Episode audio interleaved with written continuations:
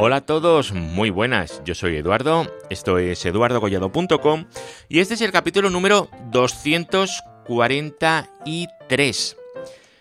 Hoy voy a comentaros una cosa que me han propuesto vía Twitter, que, bueno, lo propuso Jaume Pons, y os voy a leer su, su tweet, así veis un poquito de qué va el tema. Dice Jaume, tres años después se presenta el sexto draft de IPversión 4 Plus. ¿Se implementará algún día? ¿Será la solución definitiva? ¿Rematará el despliegue de IP versión 6? ¿La comodidad del ser humano, la comodidad del ser humano forzará su adopción? Un podcast con reflexiones de Collado no estaría nada mal.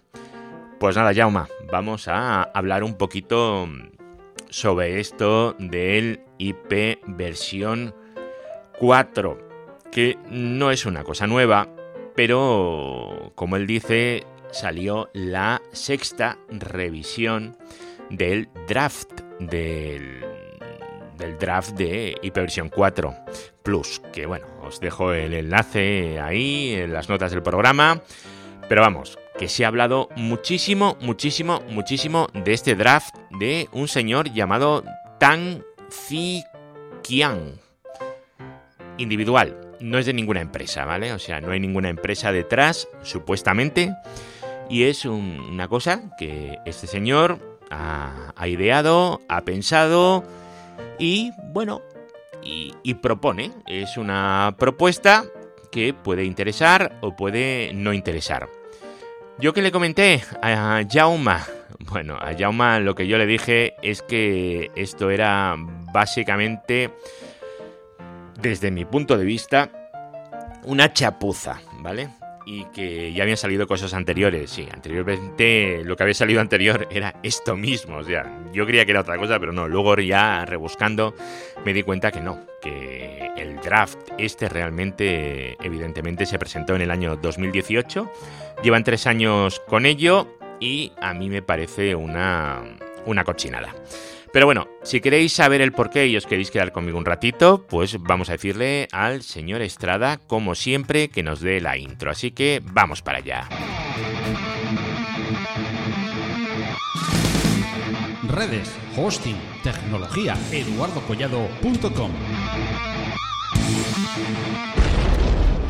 Pues, eh, como os comentaba al principio, el día 25 o el 26 de febrero me llegó un mensaje vía Telegram. Fue lo primero fue vía Telegram, ¿vale? Fue antes que, que el tweet de Jaume Pons. Me llegó un mensaje sobre, bueno, la existencia de, de este draft, de la sexta revisión del draft que tampoco es que haya grandes cambios. O sea, podéis ver el diff, pincháis en el botón diff y, veis que, realmente no hay cambios, ¿vale? No hay ningún cambio. Bueno, eh, Elon Musk va a estar contentísimo porque, bueno, tiene direccionamiento para la Luna, para Marte, pero bueno, poco cambio más, ¿vale? No hay, no hay mucho cambio. Eh, ¿Qué es lo que dice este draft? ¿Qué es lo que dice IP versión 4 Plus? Eh, con un más hacen el plus, ¿vale? Como el canal plus y estas cosas, ¿vale? Un más. Pues veréis, eh, es el propio draft el que dice que es eh, lo que hace, ¿vale? Bueno, se viene un poco arriba, pero lo dice. Dice, IP versión 4 is very successfully simple and elegant continuation and, and expansion of the IP versión 4 is necessary. Dice que IP versión 4 Plus es, eh, es una continuación y expansión elegante, bueno, elegante, dice que es elegante, para el direccionamiento de IPversión 4. O sea, eh, realmente mm, este draft lo que está proponiendo es eh, una forma de expandir el, el, rango direccionable de IP versión 6. Vale, perfecto, eso está bastante bien. Tenemos de IP versión 4. Tenemos en IP versión 4 32 bits de direcciones IP. Y lo que nos proponen es pasar a 48. ¿Y cómo lo hace? Bueno, pues deja la cabecera de IP versión 4 exactamente igual. Y lo que hace es añadir dos campos nuevos, ¿vale? De 16 bits eh, cada uno, utilizando el ancho de los 32 bits que tiene la cabecera, ¿verdad? Entonces uno es el Source Door Address y otro es el Destination Door Address, es decir, la puerta de origen y la puerta de destino, ¿vale? Bueno, pues estas puertas, al estilo Stargate, ¿vale? Nos eh, van a comunicar réplicas completas del direccionamiento IP versión 4. Es decir, vamos a tener un direccionamiento IP versión 4 completo para cada una de las puertas. Así lo he llamado, door, puerta, ¿vale? Entonces, por ejemplo, en la puerta 1 tendremos una dirección IP que será la 192.168.1.1, que esto se va a poder conectar contra la 192.168.1.1 de la puerta 2. Lo único que hace es poner que la dirección de origen es la 192.168.1.1, la dirección de destino es la misma, y en los nuevos campos, el Source Door Address y el Destination Door Address, lo que hace es poner 1 y en Destination Door Address 2. Vale, la forma de representar las puertas, el Door Address, va a ser siguiendo mm, la forma de hacerlo en IPv 4. En IPv 4 ya sabéis que los números se separan por octetos y por puntos. ¿Vale? 255, 255, 255, 255, ¿verdad? Se separan así. Pues las puertas igual. pero con la diferencia que son 16 bits, con lo cual solamente son dos números. Con lo cual, la puerta 1, ¿cuál va a ser? Va a ser la 0.1. La puerta 2 va a ser la 0.2. Y así. Luego, evidentemente, en el draft, para las puertas, para que no haya un descontrol, pues se propone un plan de direccionamiento. Por ejemplo, la puerta 1.67 es España. La puerta 1.151 es la Luna y la puerta 1.252 es Marte. Vale. A cada país o zona, como Luna o Marte, le asigna una puerta, le asigna un barra 32. Entonces, por ejemplo, en España asigna un barra 32, en Estados Unidos asigna un barra 32, en China asigna un barra 32, o sea, un, rango de versión 4, y en Andorra asigna exactamente el mismo direccionamiento. Lo que nos dice en el draft es que si un país es muy grande, se le pueden asignar varias puertas. Es decir, podríamos tener eh, un país con varias puertas de direccionamiento versión 4 Plus. Bueno, esta solución mm, ya está. Soluciona el tema de las direcciones IP. Es decir, necesita, soluciona el problema que se acaben las direcciones IP versión 4. Da más direcciones IP versión 4. Vale. Está muy bien, pero bueno, esto, esto es lo, lo que queremos. Esto es lo que, lo que necesitamos. Esta es la solución. Pues yo creo que no, ¿vale? Eh, nuestro problema a día de hoy no es únicamente que se acaben las direcciones IP, es mucho más. Necesitamos evolucionar el protocolo. Y esto de burro grande, ande o no ande, pues yo creo que no es, eh, no es lo único que tenemos que mirar. Tenemos que mirar más cosas. Y se ha propuesto y se está implementando y ya se usa en gran medida. En España poco, ¿vale? Pero en otros países sí se usa muchísimo IP versión 6. ¿Y qué nos proporciona IP versión 6? Pues yo que sé, pues un montón de cosas. Ya ver, eh, autoconfiguración, por ejemplo.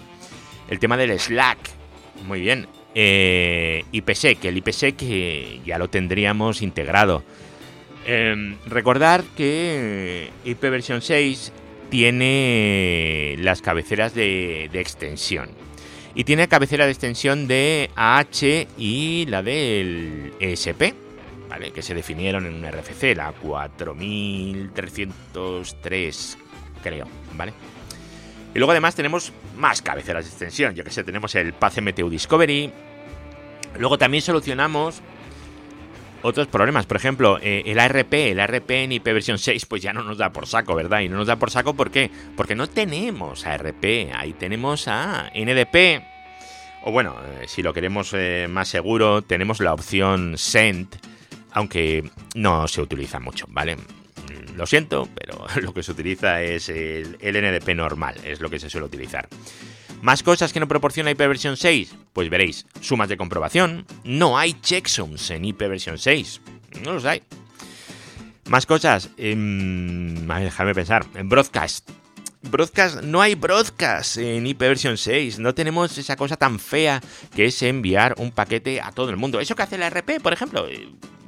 ¿Qué hacemos? ¿Enviamos una RP a todo el mundo? ¿Molestamos a todo el mundo? ¿Quién tiene esta dirección IP? Por favor, no, no. Eso no... Eso no nos lo quitamos. Eso son prácticas que llevamos usando toda la vida. A todos nos parece normal el tema del broadcast. Pero si lo pensáis fríamente y lo evaluáis, veréis que normal, normal, normal, pues eh, no es, no es lo óptimo tener un broadcast. Lo normal es ir preguntando a quien tienes que preguntarle. En fin, que ir a IPv 6 no es solo ir a tener más direcciones, es mucho más. Y es algo que, que hay que valorar. Y esto en IP versión 4 Plus, pues no se valora. Simplemente se dan más direcciones. Entonces, cuando mm, se publica por ahí que, bueno, que, IP versión 6, que no es necesario, que con IP versión 4 Plus, que ya tenemos toda la evolución, todo. Bueno, pues no es eh, yo creo que es una respuesta a medias, eh, porque sí, tenemos más direcciones, pero nos faltan todas estas características que hemos estado comentando. Que ahora, ahora, ahora las describo, y ahora que me di cuenta siempre por aquí una listita estupenda de esto, ¿vale? Luego además, IPv 4 Plus, tal y como está planteado, tiene una cosa que, bueno, a ver, a nivel técnico nos da un poco igual, ¿vale? Pero a nivel social sí que es un tema. Es un tema malo, ¿vale? Ahora bloquear un país pues bueno, pues tienes que bloquear unos rangos, otros, tal, tiene su injundia, ¿no? Con la propuesta que hay de IP versión 4 Plus, pues eh, lo único que se hace es decir, bloquear el prefijo 167 a tomar por saco, ya está, España ya no existe. Bueno, mm, a mí eso no me gusta, me parece que es dar facilidades para cosas que no se han de facilitar, pero bueno, eso allí cada uno con lo, suyo. A ver, mirad, voy aquí a, la listita que, os he preparado. Las cosas que hace ipv 6 y que no tiene ipv 4. Y por ende tampoco ipv 4 Plus, ¿vale? Eh, bueno, la primera es el que tiene más direcciones. Eh, ipv 4 Plus también tiene más direcciones, ¿no? Pasamos en ipv 6 a 128 bits desde los 32 bits de ipv 4. Es verdad que aumentamos en ipv 4 Plus al pasar de 32 a 48. Es cierto, es cierto, pero no vamos a tener tantas. ¿Nos van a hacer falta? Pues en algún día, supongo que sí, a día de hoy no, pero todo, todo llegará amigos y ya nos quedaremos sin IPs versión 6, ¿eh? todo, todo llegará. Pero bueno, esto es algo que soluciona parcialmente IP versión 4 Plus. O sea que hasta aquí de momento IP versión 4 Plus nos sirve. Vamos a ver, eh, la cabecera de IP versión 6, si las miráis, veréis que es, eh, que es mucho más sencilla. se, han eliminado, se han eliminado un montón de campos que realmente, bueno, se podían delegar a otros niveles o que no hacían ni falta, ¿vale? Con lo cual es mucho más fácil de procesar. Además, son de un tamaño fijo. Es que, claro, es que si tú puedes procesar una cabeza de tamaño fijo, al final es como hace muchos años. ¿Por qué era más eficiente ATM? Pues porque eran celdas de tamaño fijo. Es que era muy fácil de procesar eso. Y era mucho más eficiente y podéis hacer cosas que no podéis hacer con Frame Relay, ¿vale? Hablo del Pleistoceno. Pero bueno. Más cosas. Eh, los, eh, todos los paquetes de IPv 6 tienen dirección de origen y de destino. Eso del broadcast ha desaparecido. Ya os lo he dicho hace un ratito, ¿verdad? Hay una cosa que es muy importante las tablas de rutas se van a hacer más pequeñas y por tanto mucho más gestionables, ¿vale? ¿Por qué? Pues porque tú lo que vas a empezar a anunciar son barras 32 de IPv 6. Y esto va a ser así, bueno, a no ser que tengamos el síndrome del becario pakistaní, ¿vale? Que por desgracia el IP versión 6 no lo va a eliminar. Vamos a seguir teniendo gente que va a empezar a anunciar por BGP lo que le da la gana, va a empezar a particionar lo que le da la gana, va a empezar a anunciar 8 barras 24 seguidas, no sé por qué, y hacer burradas de esas.